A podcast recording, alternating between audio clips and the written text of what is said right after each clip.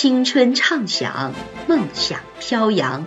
这里是守望相张文山电台，意气风发，做最好的自己，因精彩而绽放。同学们好，我是地理组的连景芳老师。转眼又来到期末紧张的复习备考阶段，如何在有限的时间里尽可能提高复习的效率，在紧张的考试过程中超常发挥，应该是同学们一直努力探索的课题。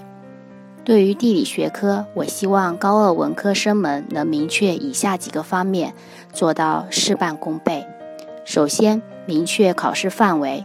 地理必修一第二章地球上的大气气候专题，由于气候要素与其他自然人文要素的紧密性，一直是高考地理的重要考点。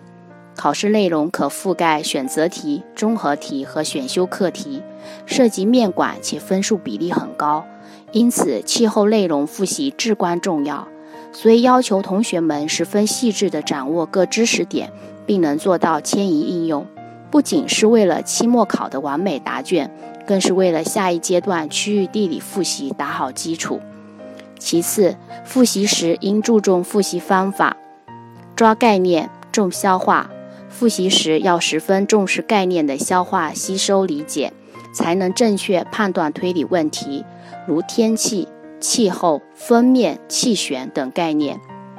抓原理，重理解，从基础知识抓起。扎扎实实，一步一个脚印地过地理原理关，如热力环流的形成过程、大气受热过程、季风环流、三圈环流形成过程等。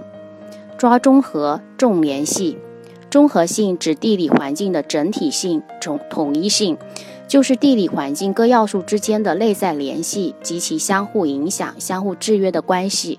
如气候的形成成因，综合因素有纬度位置。大气环流、海陆位置、海陆分布、地形、洋流、人类活动等，抓归纳求规律，这是推理归纳的思维方式。从特殊性的地理事物中归纳出普遍性规律，比如北半球理想大陆气候类型分布规律图、各种气候类型气温降水的共性特征等。抓一般推特殊。如在世界气候类型分布图上找出特殊的气候分布，比如东非高原的热带草原气候、马达加斯加东部的热带雨林、美洲西海岸气候类型分布呈南北延伸狭长分布等，并能分析其形成的主导因素。抓对比找异同，用比较法学习地理是一种常见而且有明显效果的方法。在气候专题学习中，如冷风、暖风对比、热带草原气候与热带季风气候对比等。再次，在答题的时候应强化答题的方法，重读图。地图是地理的第二语言，应注重全面、准确提取图表中的各种信息，并做必要的记号。重析题，从题目中提取中心词、关键词。并明确答题方向、答题思路，再开始答题。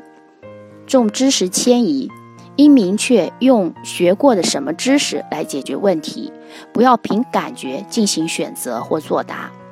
重表达，规范用语，有条理，分点答题，反映思维逻辑性，卷面整洁，字迹工整，一定会有意外的收获。最后，祝同学们都能高效率的复复习，超水平发挥，考试顺利。谢谢。